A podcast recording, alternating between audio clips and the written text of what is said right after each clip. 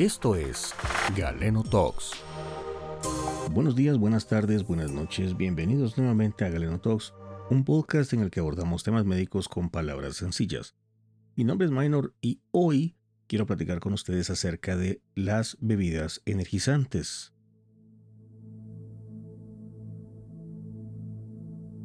Y así es, hoy vamos a platicar un poco acerca de las bebidas energizantes, pero antes de comenzar el tema, quiero dejar en claro que esta no es una opinión eminentemente personal. No estoy ni descalificando ni recomendando el consumo de bebidas energizantes de cualquier tipo. En realidad este tema surge porque una de las personas que nos escucha sugiere el tema, sugiere el tema y nos dice, oye, ¿qué tal si platicamos un poco acerca de las bebidas energizantes? ¿Qué son? ¿Para qué sirven? ¿Son buenas? ¿Son malas? Bueno, realmente, insisto, no voy a centrarme en hacer énfasis de si son buenas o no lo son. En realidad vamos a platicar un poco más acerca de sus efectos, su composición y algunos pequeños detalles que van a hacer que podamos tomar una decisión informada, una decisión eh, personal. Pero quiero contarles que el tema de las bebidas energéticas no es tan nuevo. Hacen su aparición en la historia alrededor de 1960 y curiosamente son las bebidas no alcohólicas de mayor consumo en el mundo. Es decir, si tomamos en cuenta las aguas eh, con gas, las aguas saborizadas con gas, todas aquellas bebidas que no son alcohólicas, que no tienen ningún contenido alcohólico, pues obviamente van a tener valores mucho más altos de consumo. Pero la bebida no alcohólica de mayor consumo en el mundo y que va en aumento en la última década eh, es el tipo de bebida energizante. Y esto eh, quiero contarle que todo esto que estamos hablando el día de hoy yo lo voy a poner a disposición en un pequeño resumen en el que tengo sustentado la, fuente, la fuente de donde se obtuvo esta información, porque este es un tema que creo que puede generar un poquito de, polémica.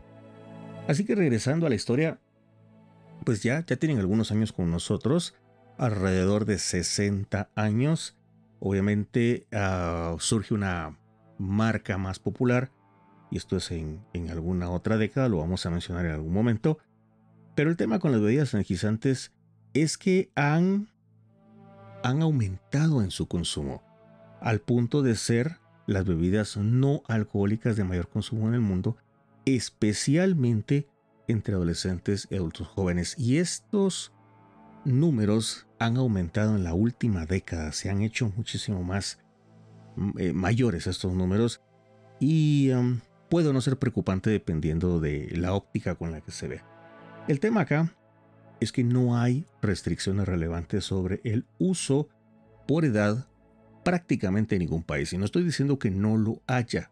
Es muy probable que hayan algunos países que ya hayan tomado la iniciativa de hacer algún tipo de regulación o al menos algún tipo de mensaje o de disclaimer al consumo de que están orientados a un grupo de cierta edad. Eh, no necesariamente mayores de edad, las bebidas alcohólicas, pero sí eh, definitivamente no a niños. Ahora, el tema con las bebidas energizantes es precisamente que no hay ninguna regulación que las ah, de alguna manera guíe en la composición o en los niveles mínimos o máximos o en la calidad de los ingredientes que deben tener.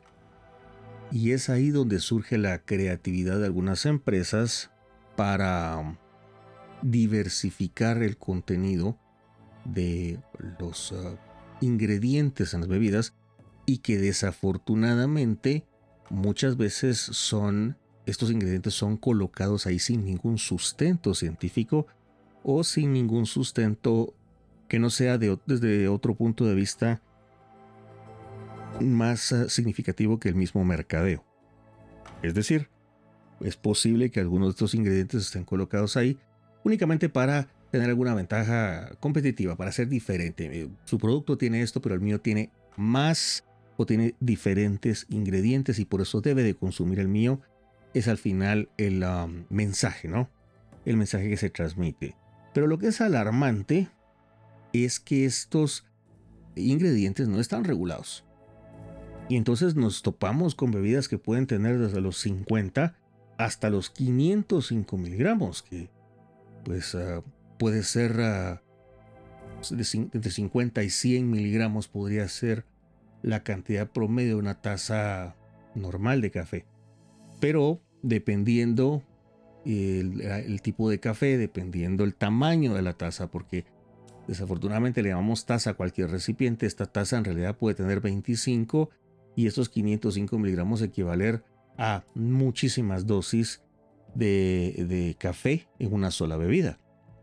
Y el problema es que las personas no solo consumen una bebida, muchas veces consumen varias, múltiples bebidas a lo largo de una jornada y esto es lo que comienza a exponer a la persona a cantidades muy altas de ingredientes que no necesariamente deberían de estar juntos. Además de la cafeína, que es uno de los ingredientes estimulantes más común, vamos a encontrar algunos otros como la taurina, el inositol, vitaminas del complejo B, guaraná, té y algunos otros estimulantes. Y los jóvenes se ven tentados a consumirlas debido a las promesas que, hacen los anuncios, ¿no? De un mejor rendimiento físico, de una reducción de la fatiga, de una jornada laboral mucho más larga y productiva, de una sesión de ejercicios en el gimnasio probablemente con, mejor rendimiento, eh, de una noche de estudios larga que probablemente rinda mejor, al menos la vigilia, ¿no? el estado de, estar despierto. Y algunos inclusive las utilizan como recuperación después de eh, actividades extenuantes. El ah, uso promovido de estas bebidas es estimular la actividad física y o mental. Esta es la, la base de la promoción de estas bebidas. la sensación de que puedes volar o hacer cualquier cosa una vez las consumes. Ahora bien, las bebidas energizantes pueden ser consumidas dependiendo dónde se evalúe, porque desafortunadamente no tenemos estas estadísticas en todos los países, hasta entre 20 a 50% de adolescentes y adultos jóvenes, según algunos eh, estudios en algunos países que se han dedicado a ver esto, y pueden tener estas bebidas un grado de participación muy alto en la sobredosis de cafeína. En Estados Unidos se cree que tienen hasta un 49% de participación en las intoxicaciones o sobredosis por cafeína en menores de 19 años. Y esto, esto ya se documentaba en el 2007. Y es que el tema acá es que probablemente la lata, la, el recipiente, la botella de la bebida energizante Tal vez tenga una dosis de cafeína promedio, digamos, media alta, media baja para un adulto, pero no para un menor eh, de edad o para una persona con una masa corporal menor o con una talla menor. Evidentemente la cafeína, la cantidad de los ingredientes, incluida la cafeína, es la misma, pero no es la misma máxima para la persona que la consume. Y eh, el problema acá está en cómo la persona está educada y entonces cómo esta persona interpreta las campañas de mercadeo, porque estas segmentan las bebidas energizantes en diferentes escenarios. Como les decía hace unos minutos, van desde el trabajo, jornadas de trabajo intensas, hasta ambientes de fiesta, estas, eh, eh, digamos, muy intensas o muy largas, y por supuesto, eh, lo cual es bastante evidente, los deportes extremos, ¿verdad? Es que se ha visto que el consumo de bebidas energéticas puede promover conductas de riesgo ya en, cantidades, digamos, altas y en consumo eh, habitual. Las personas consumen bebidas energizantes durante fiestas, como habíamos dicho, sesiones de estudio prolongadas, ejercicios, y es que déjeme decirle acá, y es ahí donde, donde yo mencionaba al principio, no estoy ni descalificando, pero tampoco estoy promoviendo. Estoy haciendo un análisis, un análisis para que tomemos una decisión más informada. Pero déjeme contarle que sí se han hecho estudios, algunos estudios, y de hecho, insisto, voy a dejar la bibliografía de esto para que, para que lo pueda investigar y lo pueda ir a buscar, porque se ha demostrado una relación entre el aumento del desempeño físico, mental, de concentración y eh, deportes, algunos deportes. Ya le voy a mencionar en unos minutos, pero en general, en general el mercadeo va orientado hacia una forma de reafirmar un estilo de vida moderno, un estilo de vida activo, un estilo de vida intenso, donde le pedimos al cuerpo muchísimo más y el cuerpo pues lo va a dar porque vamos a, vamos a darle ese impulso extra de energía. Ahora bien, eh, se ha observado, y, y póngale atención a esto, se ha observado que las personas, específicamente los adolescentes, tienen una permanencia más prolongada en sesiones intensas de juegos en línea, que obviamente esto va de la mano del sedentarismo, del aislamiento social, de um, mantener la mirada fija a un punto eh, todo el tiempo, que la distancia focal al final es la misma, de, no movilizarse, de aislarse de la interacción social en persona, y que eh, de hecho esta asociación es con las bebidas energizantes. Se ha visto que las, las personas que tienen sesiones muy largas de, de, juegos en línea consumen más bebidas energizantes. Al punto de que este desorden de, de sesiones muy largas de permanencia en juegos en línea ya se clasifica hoy por hoy como una enfermedad. Está clasificado en el manual de clasificación de enfermedades que utilizamos los médicos y eh, no solo no solo el aislamiento social, la conductas repetitivas y, y, todo lo que conllevan las sesiones prolongadas de muchísimas horas al día, el sedentarismo, el no movilizarse durante muchas horas al día de los juegos en línea, sino que también se asocia a el consumo de bebidas energizantes. Así que tienen su papel en algunos trastornos y adicionalmente las bebidas energizantes se asocian con problemas de salud que van desde problemas de la atención o disminución del span de atención, eh, depresión. Las personas eh, muchas veces, y no estoy diciendo, ojo, ojo, no estoy diciendo que las bebidas energizantes causen depresión. Estoy diciendo que se ha visto que hay una asociación entre el consumo de bebidas energizantes y depresión. No deja claro el estudio si las personas con depresión consumen más bebidas energizantes o el consumo excesivo de bebidas energizantes puede causar eh, o desencadenar episodios de depresión en personas ya susceptibles. También, y esto también está documentado, que estas se asocian también a no solo a depresión, sino a ideaciones suicidas o agravación de algunos problemas mentales ya establecidos. Insisto acá, no estoy diciendo que hay una relación causa-efecto directa, pero que sí se ha visto que las personas que tienen ideaciones suicidas y eh, consumen bebidas energéticas tienen una relación ahí que pues obviamente habría que investigar de una manera más específica, pero lo que sí deja claro este estudio es que puede agravar los problemas mentales preestablecidos y ahí es donde hay que tener eh, un poquito de cuidado. Ahora bien, la cantidad de estimulantes que contienen las bebidas energizantes tienen efectos adversos, no solo los que mencionamos ya, sino que tienen algunos otros, y entre ellos podemos clasificar la ansiedad, aquella sensación de querer que las cosas ocurran o de sentirnos, como decimos popularmente, nerviosos, irritabilidad, ¿verdad? Tener respuestas extremadamente desproporcionadas a algo que normalmente no deberíamos de haber tenido esta reacción. Insomnio, estas personas pueden tener dificultad para conciliar el sueño o para mantenerse dormidas, dolor de cabeza, tanto por el consumo abusivo y excesivo como por la privación. Pues tuve una sesión muy larga de consumo de bebidas energizantes y las dejo de consumir durante unos días porque no tengo, porque no me alcanza la plata, por cualquier razón.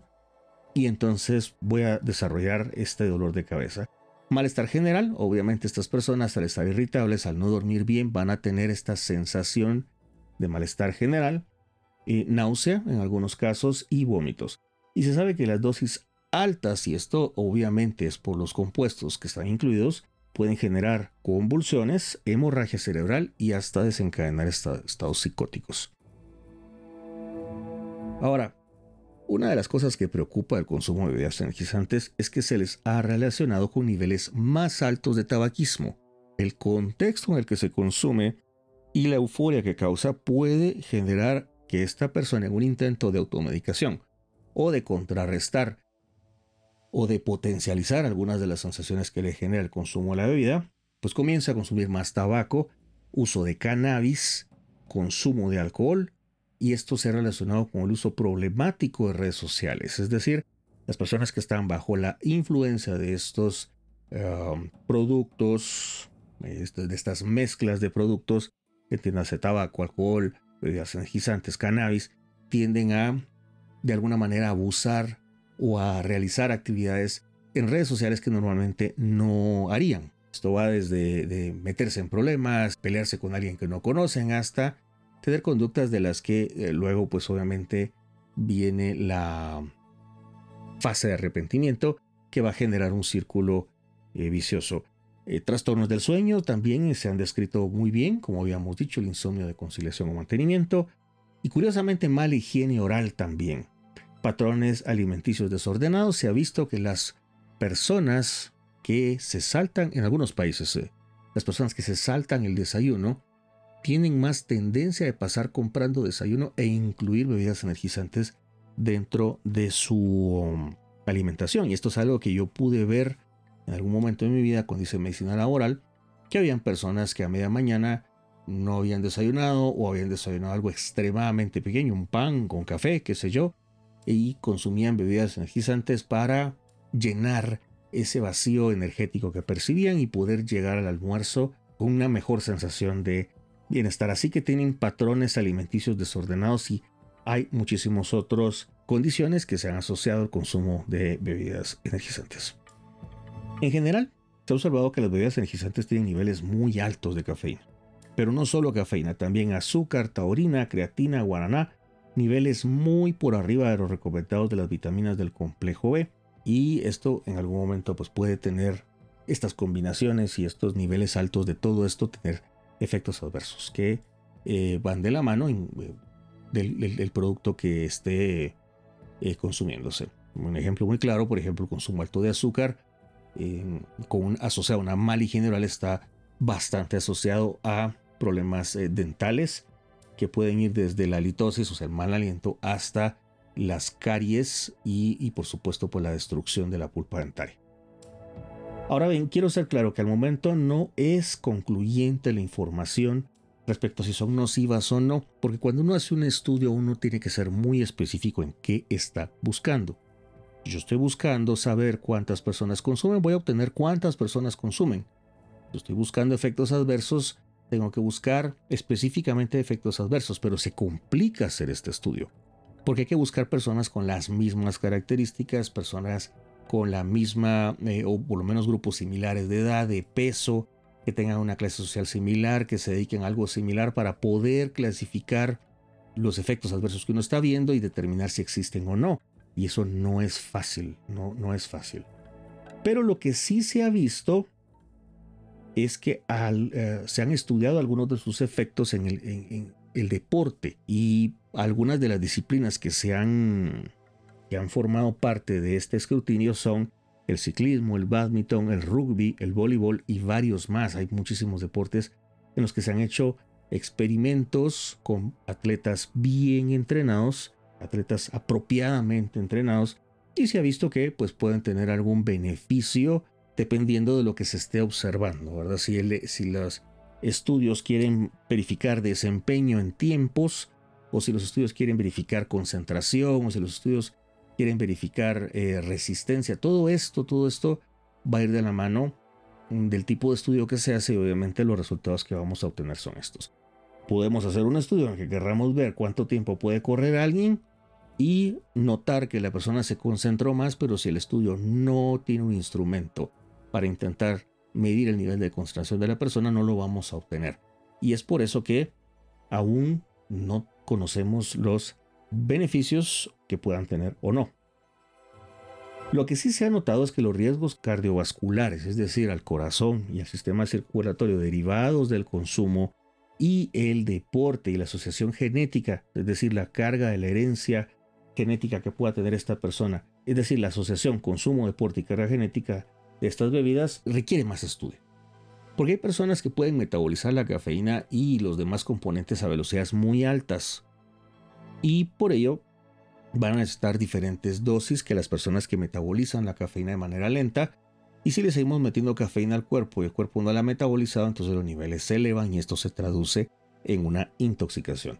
Así que todos tienen requerimientos distintos. Y hay, eh, hay un estudio que les coloco en la bibliografía donde efectivamente ya se ha descubierto eh, la secuencia de genes que se encarga de, metabolizar algunos de estos productos y entonces a los atletas de alto rendimiento se les hace un perfil para que la bebida que estén consumiendo tenga la cantidad adecuada de eh, cafeína y no genere ningún eh, efecto adverso.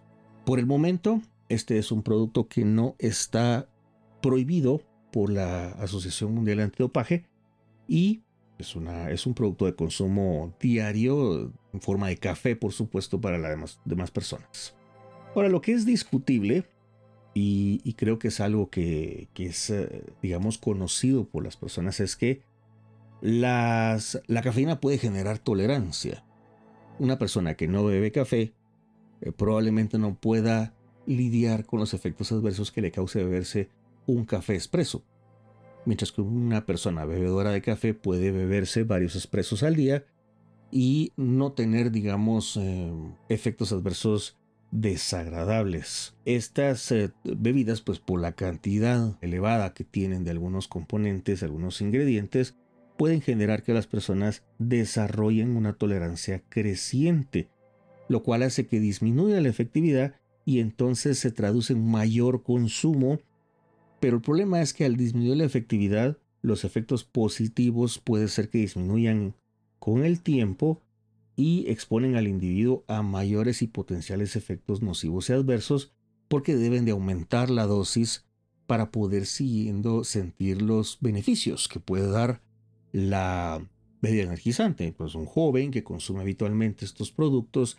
eh, en una fiesta, por ejemplo, inicialmente se tomaba una, una lata, ahora requiere dos o tres latas durante una noche o más latas durante una noche para poder tener el beneficio, ¿verdad? Sentir ese, ese beneficio que le genera el consumo de las bebidas energizantes. Y están descritos eh, efectos adversos, como decía hace unos minutos, cardiovasculares bastante identificables. Uno de ellos es la taquicardia, por ejemplo, pero también efectos nocivos como la hipertensión.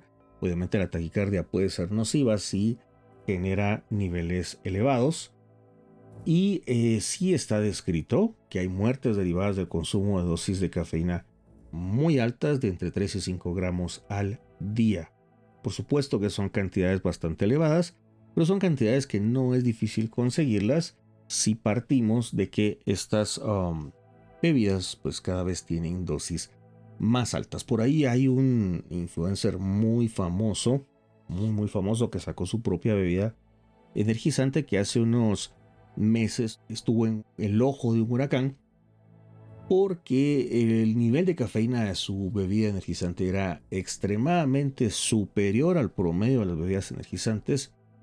Y eh, bueno, eh, por la forma en la que se promovía con, para un estilo activo de vida, eh, para una, una mejora del desempeño y sobre todo como algo no nocivo, ponían a las personas en riesgo de tener efectos adversos muchísimo más altos y por supuesto para los jóvenes o muy jóvenes o personas de una talla menor verse con el riesgo de tener una intoxicación de cafeína. Hay un estudio en el que se le dio a personas sanas, personas no consumidoras habituales de café, bebidas energizantes y fueron personas, eh, digamos, adultos eh, jóvenes y se pudo observar eh, después de mediciones a los, eh, recuerdo, 30, 60, 90 minutos y tal vez un par de horas, que disminuyó la velocidad de flujo de las arterias carótidas. Imagínense ustedes, estas son las arterias que llevan irrigación al cerebro. Y de la arteria cerebral media, que es una arteria que comunica algunos vasos arteriales dentro del cerebro. Y estos flujos disminuían con el consumo de bebidas energizantes. No se explica la razón ni los efectos adversos, insisto porque el modelo o el diseño del estudio lo que pretendía evaluar era si había cambio o no en la velocidad de flujo de las arterias. No los efectos adversos, no que sentía la persona, no si la persona mejoraba o no su rendimiento. Lo que sí es cierto es que el estudio estaba diseñado para medir ah, la velocidad de flujo de las arterias, tanto carotidas como cerebrales, y sí se demostró que hay una disminución de la velocidad del flujo de las arterias, es decir, disminuye la circulación o la velocidad de la circulación en el cerebro y la irrigación al cerebro. No hay una explicación de las implicaciones fisiológicas que esto pueda tener, pero pues obviamente esto se puede hacer a partir de nuevos estudios. Ahora, le voy a contar que sí es preocupante, y aquí no puedo ser tan imparcial. Y es que lo preocupante es el consumo de alcohol y bebidas energizantes de la mano.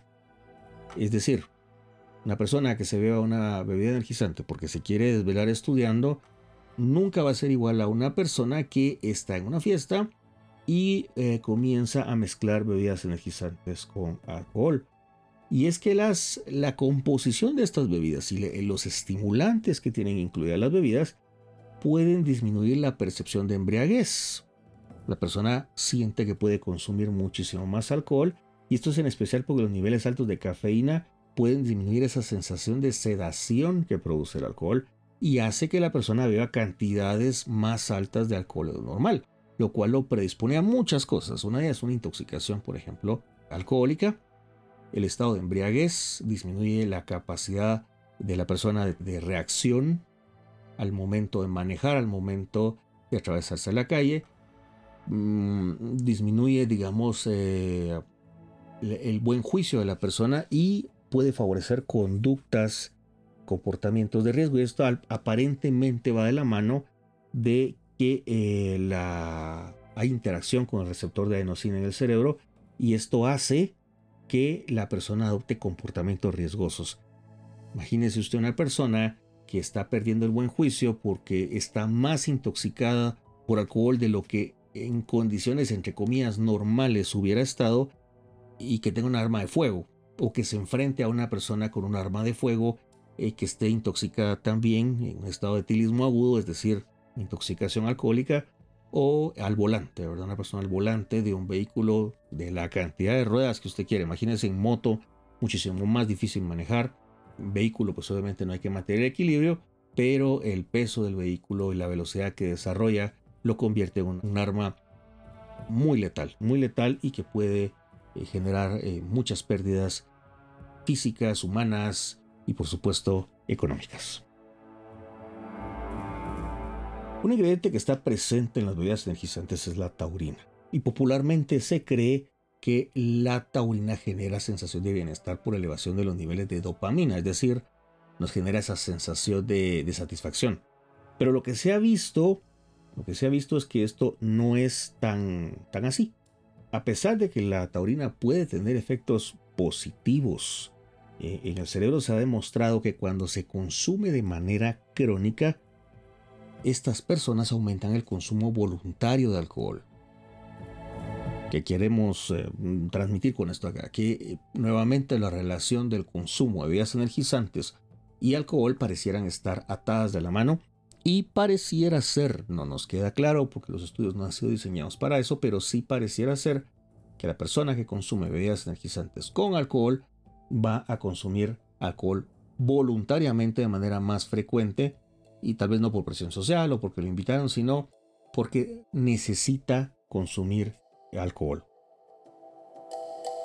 El consumo crónico de estas bebidas energizantes en adolescentes y niños se, eh, se relaciona con problemas de neurodesarrollo, puede ocasionar problemas de desarrollo del, del sistema nervioso específicamente porque afecta áreas como el hipocampo y algunas líneas de neuronas. En el cerebro tenemos diferentes tipos de neuronas y una de ellas es la, es la neuroglia y pareciera ser que hay, cierto tipo de neuronas que se ven eh, afectadas en su reproducción y su desarrollo y en la capacidad de generar conexiones con otras neuronas debido al consumo creciente y excesivo de taurina, eh, probablemente, ¿por qué no?, de las bebidas energizantes. Así que no es sorpresa, ¿verdad?, que algunos autores consideren el consumo de bebidas energizantes como la puerta de entrada a la dependencia de otro tipo de sustancias.